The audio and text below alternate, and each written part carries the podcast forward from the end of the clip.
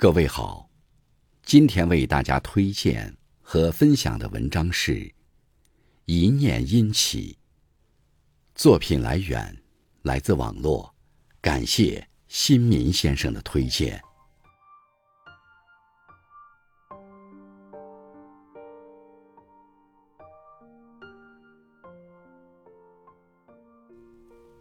时光回溯到北宋时期。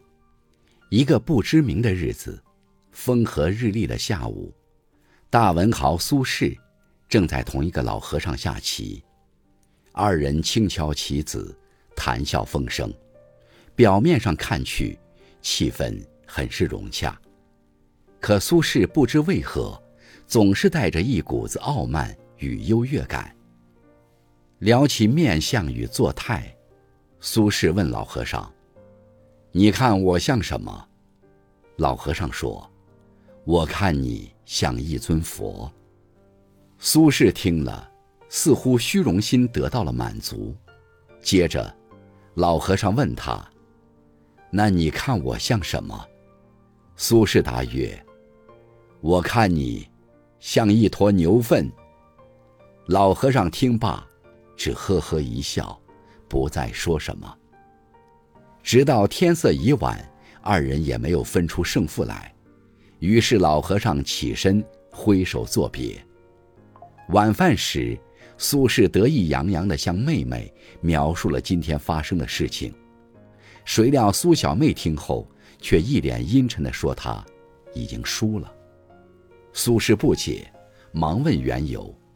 苏小妹说：“眼中所见，乃心中所念。”大师看你像一尊佛，说明他心中有佛；而你看大师像牛粪，说明你心里装的是牛粪。苏轼恍然大悟，认识到了自己的错误，后来对老和尚的态度谦逊了很多。所以，有句话叫“相由心生”。从前有个人，活了半辈子，从未做过什么坏事。相反，见到可怜之人，还会心生怜悯；遇有人求助，皆会施以援手。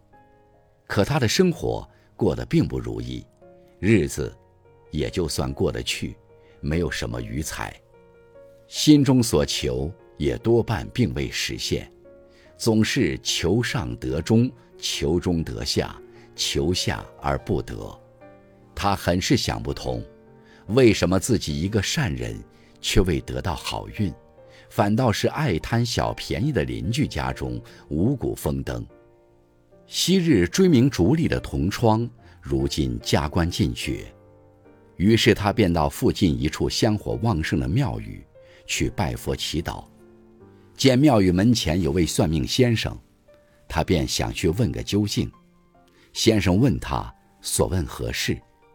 他把自己的遭遇讲了一遍，先生听罢问道：“你见邻居五谷丰登，可曾动过要占为己有的念头？”那人点头答是。先生又问：“你见同窗加官进爵，可曾想过要让他登高跌重？”那人仍是点头答是。于是先生嘴角微微上扬，捋了捋胡须，说道。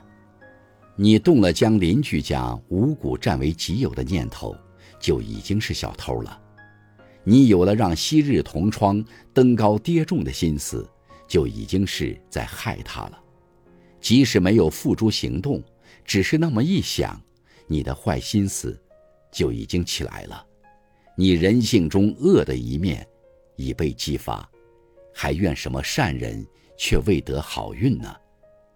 那人听罢，恍然大悟，自此不但修身，而且修心。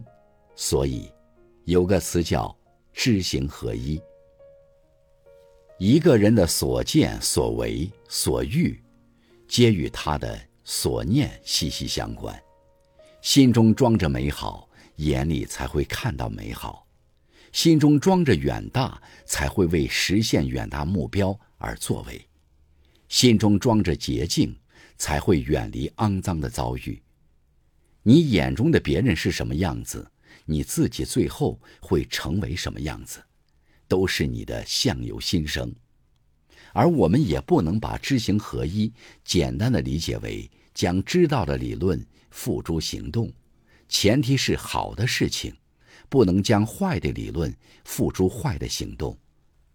而事实上，即便你没有实施行动，就在你心生念头的那一刻起，你是善，是恶，就已然有了区分。这世上最虚伪的一句话就是。刀子嘴豆腐心，一个长了一张刀子嘴的人，是不可能有一颗豆腐心的。如果他真的有一颗豆腐心，又怎么会张嘴说出刀子般的话语去伤害别人？就在他说出那些话的时候，即便是一时的气话，也是他当时所想；即便他平时有一颗豆腐心，在那一刻，也一定是一颗刀子心。在支配着他说出那些刀子话。一念起，并不仅仅是一个念头，它决定了你对别人的看法，决定了你做事的方向，决定了你对自己的定位，也决定了善恶因果。